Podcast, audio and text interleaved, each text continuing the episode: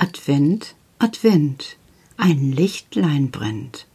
Erst eins, dann zwei, dann drei, dann vier. Dann steht das Christkind vor der Tür. Hier ist es ganz still. Ich schaue mich um und sehe immer noch Karls Bett oben auf meinem Regal. Hm. Die Schwestern liegen unter der Bettdecke und haben sie bis zur Nasenspitze hochgezogen. Karl steht an seinem Bett. Er schaut nachdenklich aus. Ich winke, aber keine Antwort. Hm, ich denke, was ist los? Habe ich irgendetwas verkehrt gemacht? Habe ich was Dummes gesagt oder irgendwas nicht beachtet? Ich habe ihn doch wirklich nicht berührt, noch nicht mal meine Fingerspitze. Mittlerweile bin ich so trainiert, dass meine Hände gar nicht mehr nach ihm greifen wollen. Ich habe es akzeptiert. Ich setze mich hin und sage, du Karl, gestern so zur Entspannung, damit alle so ein bisschen runterkommen, habe ich doch ganz vergessen, denn ich möchte ein bisschen Plauderei mit ihm anfangen, dass wir Weihnachtspost machen wollten. Hm, tönt es irgendwie dumpf. Karl, und ich dachte mir, ihr könnt meine beste Tinte haben. Ja, ja. Ich denke ja verflixt nochmal, was ist denn nur los? Und sage, und meine gute Väter, die für Copperplate englische Schreibschrift lege ich euch dazu. Ich habe sogar eine Ersatzfeder, sollte diese kaputt gehen. Sehr aufmerksam, Petra. Ja, was ist das denn? Er scheint irgendwie völlig verstimmt zu sein. Ich denke, hm, ich versuche es mal jetzt mit Konfrontation. Du Karl, sag mal, geht es dir heute nicht gut? Hast du Bauchweh oder so? Ach, Petra, sagt er und seufzt ganz tief. Es ist doch ein Leid. Was? Was ist los? Wer hat dir ein Leid angetan? Niemand direkt, sagt Karl, und seine Miene will sich gar nicht aufbessern.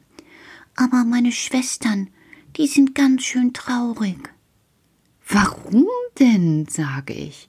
Hier ist es doch warm und ihr dürft weiter überall dran gehen. Ich beschwer mich nur noch ein bisschen so, ein ganz kleines. Darum geht es gar nicht, sagt der kleine Mann und schüttelt sein rotes Haar. Weißt du, die Quarantäne hier ist ja die Abgeschiedenheit in Musiana. Ja, Karl, davon hast du erzählt. Aber jetzt ist es so, wir haben ein Lockdoof. Was habt ihr? Wir haben ein Lockdoof. Was bedeutet das, Karl? Ja, also der Lockdoof ist so, dass niemand aus der Tannenbaumfabrik nach Hause kann. Draußen sind die Winde, und deshalb müssen alle geschützt bleiben in der Tannenbaumfabrik. Oh, Karl, das bedeutet ja auch für euch, Mama und Papa, ja, arbeiten in der, ja, Tannenbaumfabrik. Ja, Petra. Und, und jetzt, jetzt haben die Lok doof? Ja. Und deshalb können wir uns wohl dies Jahr Weihnachten nicht wirklich treffen. Oh, Karl, das ist ja, das ist ja furchtbar. Und ich denke an die kleinen Mädchen mit den blonden Zöpfen und an Karl, der nun, oh, weißt du was, sage ich zu Karl, eigentlich solltest du ja, ja, es kommt noch anders, sagt Karl, und er schaut mich wieder mit großen Augen an. Erzähl mir, Karl. Mama hat einen Brief geschrieben. Ah, Mama hat einen Brief geschrieben. Wir wollten doch die Post und jetzt hält Karl mir ein weißes Blättchen hin. Aus zartem Spinnengespinst, mit schöner lavendelfarbener Schrift. Die ist von Mama, sagt Karl und hält mir den Brief hin. Ich schaue ihn mir an.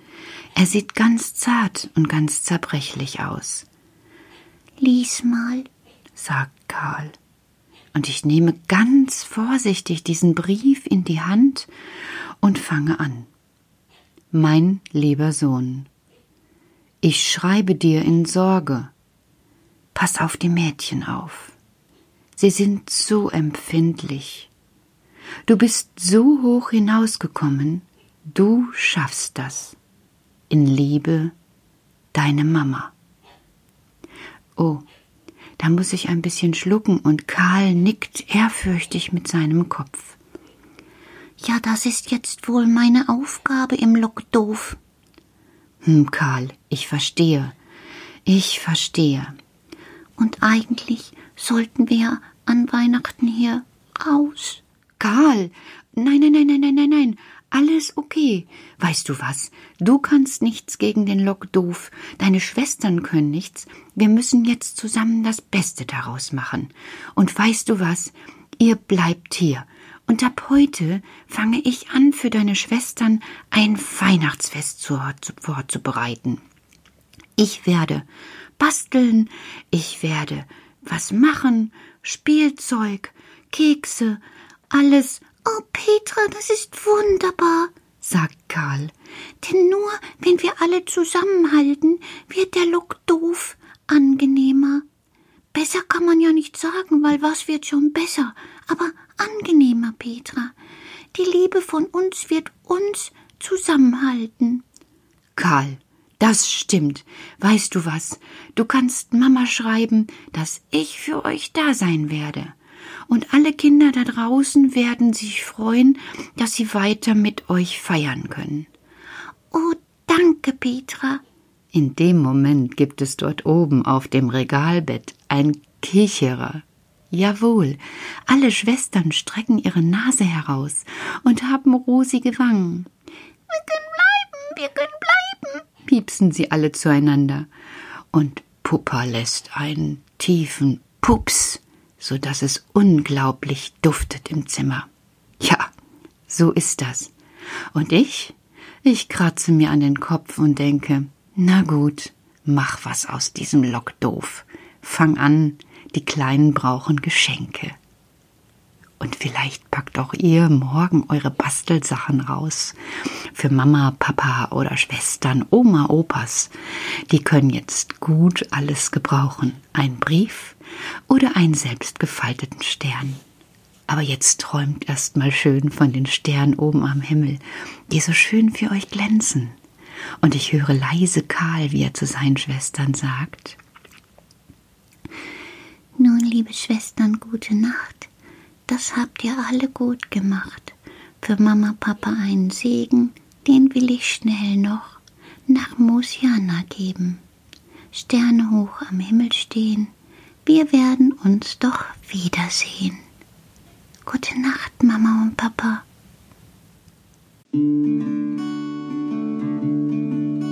Wenn du denkst, ich bin allein, keiner darf jetzt bei dir sein, kommt ein Glühwurm, bringt ein Licht, flüstert leise Zuversicht. Und in seinem hellen Schein fallen dir tolle Spiele ein. Hey, es leuchtet auch für dich, flüstert leise Zuversicht.